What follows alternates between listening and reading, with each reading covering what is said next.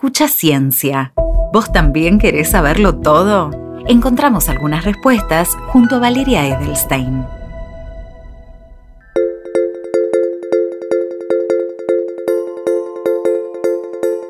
La ciencia está en todo lo que nos rodea, en nuestros paisajes, en nuestros juegos, en nuestras casas. En este podcast podrás descubrirla viajando a través de historias. Artistas, científicos y científicas te invitan a curiosear el mundo con la lupa de un investigador.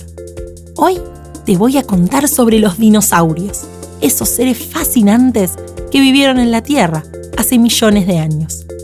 Pero antes, quiero que escuches esta historia que te va a contar Luis Pesetti. Escucha con atención. Escucha ciencia.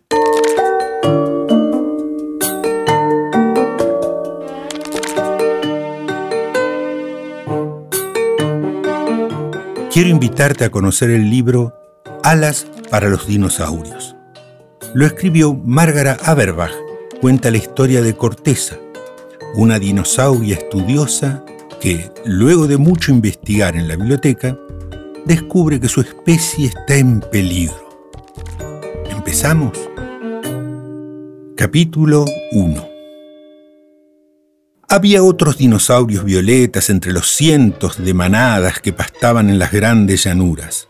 A veces, Corteza, que le decían así porque era dura y fresca por fuera, se reunía con ellos y con los anaranjados, los verdes y los marrones, y jugaba a esconderse entre las hojas inmensas. Pero otras veces le gustaba estudiar y entonces desaparecía durante horas en la biblioteca. Tal vez lo había aprendido de su madre, Cabeza, que estaba siempre metida entre libros excepto en primavera cuando se olvidaba de todo y corría con los demás bajo la luz de la luna. Tal vez lo había aprendido de la dinosauria marrón que la había llevado a las grandes cuevas de libros desde que ella era muy chica. No muchos dinosaurios elegían los libros en las grandes llanuras. La mayoría prefería el pasto y las carreras y las peleas de los meses veraniegos y los dulces sueños del vuelo por las noches. Y eso estaba bien. En cada generación, solamente algunos pensaban que las cuevas sombrías, atendidas por la dinosauria marrón, eran importantes. Y que era bueno que alguien se ocupara de ellas y las visitara de vez en cuando.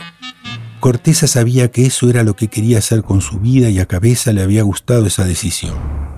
La acompañaba todos los días hasta las cuevas para protegerla de los carnívoros y la iba a buscar todos los días antes de que cayera el sol. Pero ni siquiera ella se imaginaba en qué terminaría la pasión de esa hija Violeta por el estudio. Cuando Corteza creció, reemplazó a la dinosauria marrón en la biblioteca y se quedó a vivir en las grandes cuevas, solitaria y tranquila como su maestra. Rodeada de papel y tinta y grandes velas amarillas, un día de invierno, el día en que empezó todo, encontró por casualidad en los estantes un enorme libro de tapas adornadas. Estaba perdido, entre muchos otros, en una habitación pequeña que los bibliotecarios anteriores habían olvidado. La biblioteca de las grandes llanuras era inmensa.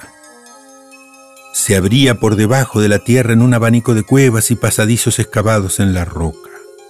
Algunos rincones quedaban siempre para el día siguiente. Algunos rincones habían olvidado el paso de las patas de los dinosaurios. Cortés había explorado ese reino despacio, desde hacía años, y ese día de pronto, porque sí, dobló por un pasillo, un poco más a la izquierda que el que había tomado la semana anterior, entró por la cavidad húmeda y verdosa, miró los estantes y ahí estaba el libro. Era un libro muy raro y a Corteza le gustó el olor que tenía, un olor a agua, a lluvia. Le gustó la suavidad de las páginas, las formas redondeadas de las letras. Le gustó el roce de las páginas en las escamas. Le llevó varios meses leerlo. El libro era difícil de entender, sobre todo porque lo que decía dolía como un buen golpe entre las orejas. Cuando terminó de leerlo, Corteza levantó la mirada y decidió dejar todo lo que estaba haciendo. Se dedicaría solamente a lo que decía el libro, decidió. Buscó en todas las cuevas las obras que hablaran del mismo tema, hizo una pila con ellas en una mesa cerca de la entrada, respiró hondo y se sentó a leerlas una por una. Cuando terminó, cerró las cuevas, clausuró la biblioteca y se fue a las montañas a observar estrellas, nubes y cometas. Estudió afuera, estudió adentro, estudió un año entero hasta que estuviera bien segura de lo que había averiguado. En todo ese año no dijo nada a nadie de sus investigaciones. Nadie le preguntó tampoco. Alguna vez alguien la buscaba en los montes para pedirle un libro y entonces ella bajaba a las cuevas y lo buscaba. Alguna vez alguien quería devolverle algo y ella se tomaba el tiempo de ponerlo en su lugar. Eso era todo. El resto era puro estudio. Pero el estudio no era para ella sola. Lo que decía el primer libro perdido y lo que los otros libros y las estrellas terminaron repitiendo era importante para todos. Así que Corteza se fue a la zona del pantano donde vivía el jefe de todas las manadas, en el centro del valle. El jefe no esperaba una visita de la bibliotecaria. Le habían dicho que ya casi no hablaba con nadie.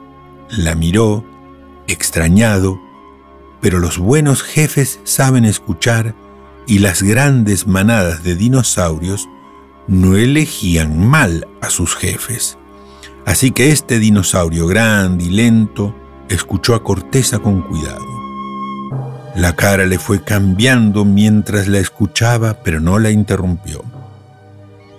Cuando ella se quedó callada, le hizo algunas preguntas. ¿Estás segura? Por desgracia, sí, dijo Corteza. ¿Y cuándo va a pasar eso? Dentro de miles y miles de años. ¿Cómo se puede estar seguro de algo que va a pasar dentro de miles de años? preguntó el jefe. No se estaba burlando, era una pregunta llena de curiosidad y asombro. Y Corteza se la agradeció. Es que hay cosas que van a pasar. Y esto tiene sentido, tiene más sentido que cualquier otra posibilidad. El jefe se quedó callado un momento. Entonces dijo, creo que tenemos que ponernos a pensar. Cierto, dijo Corteza. Yo no puedo pensar sola, ahora necesito ayuda. En esos tiempos, en las grandes llanuras no había muchos dinosaurios que estudiaran, más bien casi ninguno. Solamente Corteza y uno o dos jovencitos que iban a las cuevas a revolver libros o se quedaban horas mirando las hojas de los helechos y tratando de entenderlas. ¿Qué te parece un viaje? preguntó el jefe. Más allá de las montañas hay un desierto de agua. Todo el mundo lo dice. Seguramente hay otras cuevas y otras manadas que no conocemos, otros libros, otros dinosaurios que estudian. Ellos podrían ayudarte más que todos nosotros juntos. Así fue que empezó el viaje a la isla de los otros. Capítulo 2 Fue un viaje de tres, Corteza y dos jovencitos charlatanes y llenos de entusiasmo. Menta, una dinosauria de cuerpo alargado y verde claro, y Hongo, marrón, robusto, pequeño. Era un viaje sin destino cierto. Al principio ninguno de los tres sabía dónde iban, solo lo que buscaban. Buscaban libros, buscaban a otros dinosaurios a los que les gustara estudiar. En las noches, cuando estaban por dormir, primero en broma, después cada vez más en serio, empezaron a llamarse a sí mismos los buscadores. Cada vez que se encontraban con alguien le preguntaban si conocía cuevas de los libros o dinosaurios estudiosos. Algunos se callaban, otros los miraban como si estuvieran un poco locos. A veces los echaron a mordiscones y otras los invitaron a comer en los valles azules bajo las estrellas. Cuando bajaron de las montañas, del otro lado, en el principio de un mundo que no conocían, empezaron a oír hablar de la isla de los otros. Primero fue un nombre, una historia legendaria que les contó una dinosauria de rayas anaranjadas. Más adelante y más abajo, la historia se abrió de pronto ante ellos como un libro con láminas. La isla, decía la historia, era un lugar donde el trabajo más frecuente era el estudio. Era un lugar lleno de libros transparentes. Corteza, menta y hongo siguieron las huellas de la historia y llegaron a una tierra verde y húmeda, junto a la arena. Los habitantes de ese lugar cálido y alegre les contaron que había una isla desconocida pero real, de la que alguna vez habían llegado viajeros olvidados, y les mostraron la gran orilla de espuma blanca y aguas azules, el desierto transparente que se perdía de vista hacia el horizonte. Era el fin del mundo. Los tres buscadores tuvieron que detenerse junto a las olas. El agua que se agitaba junto a esa arena era demasiado ancha para cruzarla, no se veía en la otra orilla, y ninguno de los dinosaurios del lugar había intentado alcanzarla. Corteza no supo qué hacer. Lo único que sabía era que si la huella de la historia terminaba en el agua, ellos tres tendrían que quedarse cerca del agua. A pensar, a esperar una idea, el que la tuvo fue Hongo. Si la isla existe como dicen los de la orilla y nosotros no podemos ir hasta allá, seguramente los viajeros que vinieron, los que empezaron la historia, son ellos. Los otros, los que viven del otro lado, si vinieron una vez, pueden venir de nuevo. Tenemos que mandarle un mensaje, dijo. Entonces, él y Menta trataron de hablar con los seres que respiran debajo de la espuma, nunca los habían visto porque nunca habían visto el desierto transparente. Pero los dinosaurios de la playa vivían ahí. Ellos sabían, por ejemplo, que el sonido viaja más lejos en el agua y les enseñaron a llamarlos. La llamada viajó con rapidez hacia los enormes habitantes verdes y azules de las olas y un rato después una cabeza inmensa, brillante y acuática se asomó detrás de la rompiente. Sí, él les llevaría el mensaje, dijo. Sí, la isla existía. Él la había visto muchas veces. La isla estaba allá, del otro lado del gran desierto. Tal vez los otros vendrían a buscar a los que buscaban, dijo. Nadie los había buscado antes y eran seres tranquilos que se cerraban en sí mismos. Menta y Hongo no se atrevieron a preguntarle cómo iban a hacer esos otros para cruzar el desierto. No lo entendían, a menos, claro está, que los sabios fueran acuáticos, como el mensajero. Pero si eran acuáticos, ¿por qué vivían en una isla? A Corteza se le llenaron los ojos de sueños.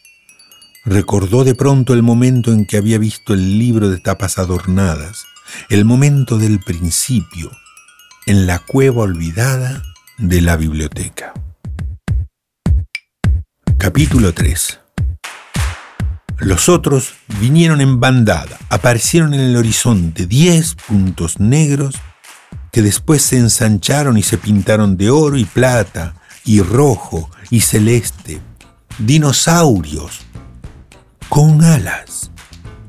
Corteza los miró con los ojos muy abiertos y pensó que eso era algo que los libros no le habían anunciado. Ella, Menta, Hongo y los dinosaurios de la arena esperaron en la mañana tibia hasta que los diez enviados de la isla aterrizaron lentamente y plegaron las alas enormes, extrañas, en un gesto tranquilo, familiar, como quien estira el cuello para comer de una rama muy alta. Como en los sueños de todos los dinosaurios sin alas, los otros volaban alto, volaban lejos, volaban. Y esa tarde, los tres que venían del valle del otro lado de las montañas volaron también, sostenidos por garras inmensas y alas poderosas. Al principio hubo vértigo, mareo y espanto. El suelo, la buena tierra, parecía demasiado lejos. Corteza cerró los ojos. Cuando los abrió, después de un rato el vuelo le pareció más fácil, casi familiar. Al fin y al cabo, volar era el más hermoso de los planes imaginarios de los dinosaurios, el más emocionante de los sueños de la especie. La isla de los otros era un gran valle con agua alrededor en lugar de montañas. Sus habitantes eran dinosaurios con alas que volaban en círculos sobre los árboles, pasándose noticias, saludos, ideas y caminos. Tenían cuevas más grandes, más cuidadas y más extrañas que las que habían atendido Corteza y la dinosauria marrón, cuevas con pasillos infinitos y llenos de tesoros. Ahí, en esos pasillos, Corteza y los chicos conversaron durante días sobre el problema que había descubierto Corteza en los libros. Primero, en las estrellas y en las montañas, después. Los otros la escucharon con atención. Como el jefe de las grandes manadas, sabían escuchar. No estaban sorprendidos, ellos también creían en el futuro lejano, ese futuro que llegaría dentro de miles y miles de años tenían las fauces abiertas como un carnívoro inmenso. Ese futuro iba a devorarlos a todos. Y no, no habían encontrado una salida, una solución al problema. Todavía la estaban buscando. La buscaban entre todos y esa búsqueda era el sentido de la vida en la isla. Corteza, menta y hongo no volvieron a cruzar el desierto transparente hacia las grandes manadas eran los buscadores y no habían encontrado lo que necesitaban. Lo que habían encontrado era un grupo de otros que se hacían las mismas preguntas. Se quedaron en la isla a buscar con ellos, a estudiar en las páginas cubiertas de polvo y en el cielo de la noche. Capítulo 4 Cuando descubrieron una salida estrecha entre los acantilados y los abismos del problema, Corteza ya era vieja. Se había acostumbrado a sus amigos de alas extrañas, a los vuelos entre las garras de otros, a los enormes árboles de flores púrpura que crecían junto al desierto, a las voces agudas de los seres de las profundidades y a las cuevas infinitas y oscuras de la isla. Vuelvan ustedes, les dijo a sus chicos que ya no eran chicos. Alguien tiene que llevar la noticia a casa. No es que ella no quisiera volver, ya no podía. Se había convertido en otra. Quería seguir leyendo los libros de las cuevas inmensas de paredes pintadas, pensando en círculo, alrededor del silencio que ardía en el medio de los ojos inteligentes de los demás. Lloró cuando los sabios se llevaron a menta y a hongo sobre las olas del gran desierto transparente. Se sentó sobre la arena y miró hacia tierra firme hasta que la bandada se convirtió en un solo punto negro y desapareció, como un sueño sobre la espuma blanca. Capítulo 5 Menta y Hongo volvieron volando hasta la orilla de las arenas y después caminaron hacia las llanuras abiertas. Subieron por las montañas hacia los árboles de hojas grandes que los habían escondido tantas veces cuando eran dos chiquillos. Y llamaron con la llamada que todos conocían. La llamada recorrió los pastizales como una lengua de fuego y como una lengua de fuego llegó al pantano. La nueva jefa, una dinosauria de escamas anaranjadas, llamó al consejo y las manadas se reunieron en el claro a escuchar a los recién llegados. Lo que habían descubierto entre todos en la isla de los otros era difícil de encontrar, pero fácil de explicar. Todos entendieron. La jefa miró a Menta y a Hongo con una sonrisa. Se acordaba del día en que los había visto desaparecer por el sendero con corteza hacia el mar, hacia el futuro. Lo que decía Corteza es cierto, dijo Hongo. Vamos a desaparecer de este planeta. Somos demasiado grandes. Si queremos seguir adelante, tenemos que cambiar. ¿Cambiar? preguntó la jefa. Achicarnos entonces. No era ninguna tonta. Ella no amaba el estudio, pero sí el trabajo y observaba las estrellas cuando podía. Hablaba mucho con Cresta, el dinosaurio rojo que había ocupado el lugar de Cortés en la biblioteca. Pero si nos achicamos, ¿cómo vamos a defendernos de los carnívoros? Si los carnívoros no se achican, ellos van a desaparecer también, explicó Hongo con una sonrisa. Y si nos achicamos, tal vez podamos inventarnos alas como la de los pterodáctilos, como la de los otros en la isla.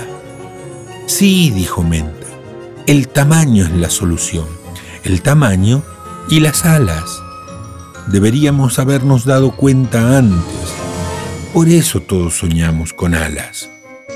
¿Y qué vamos a hacer cuando tengamos alas? preguntó Púa, una dinosauria chiquita que había venido a la reunión de la mano de Cresta. Todavía no sabía leer, pero sí hacer preguntas. No lo sabemos, dijo Menta, y sonrió. Pero cuando yo sueño con volar aparece una palabra nueva en mis sueños. Creo que la escucho en las hojas de los árboles. Así que todos se callaron. La llanura susurraba tres sílabas mágicas. Siempre habían estado ahí, como los sueños sobre los troncos y los helechos y los brotes. Pájaro, decían el verde y el azul y el rojo y el marrón. Pájaro, una palabra sólida, clara. Para encontrarla en el viento Solo hacían falta orejas como las de púa, como las de menta y hongo y corteza, como las de los otros. Chicos y chicas, hasta acá el cuento de Margaret Aberbach sobre cómo Corteza y otros dinosaurios descubrieron qué debían hacer para sobrevivir. Pero ustedes, ¿saben qué nos puede decir la ciencia sobre esta historia?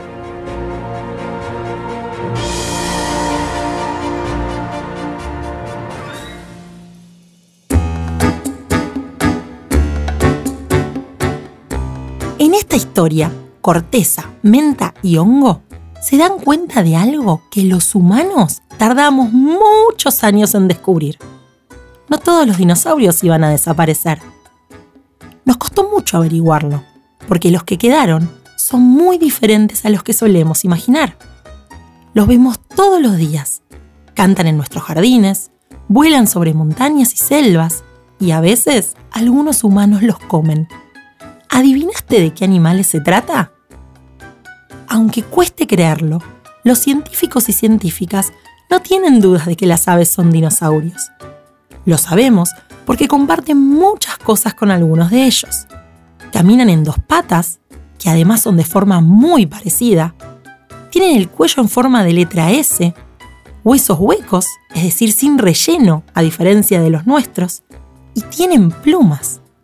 Asombrosamente, muchos dinosaurios también tenían plumas, que al igual que a las aves, les ayudaban a mantenerse calentitos.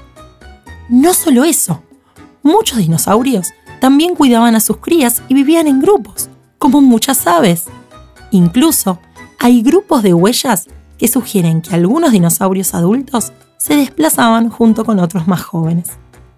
Con el tiempo, mucho tiempo, millones de años, algunos grupos de dinosaurios se fueron haciendo cada vez más grandes, otros se fueron haciendo más pequeños y ciertos dinosaurios empezaron a desarrollar alas con plumas parecidas a las de muchas aves que vemos hoy.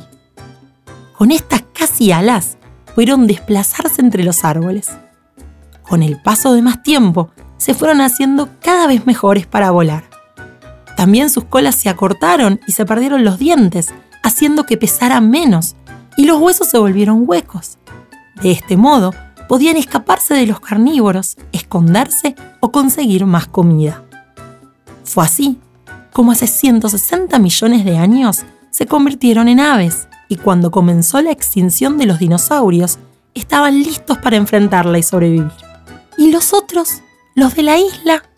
Como sabes, los pterosaurios podían volar y algunos también vivían en grupo. Cuando se extinguieron los grandes dinosaurios, ellos también desaparecieron. Pero a diferencia de los grandes dinosaurios, no dejaron descendientes.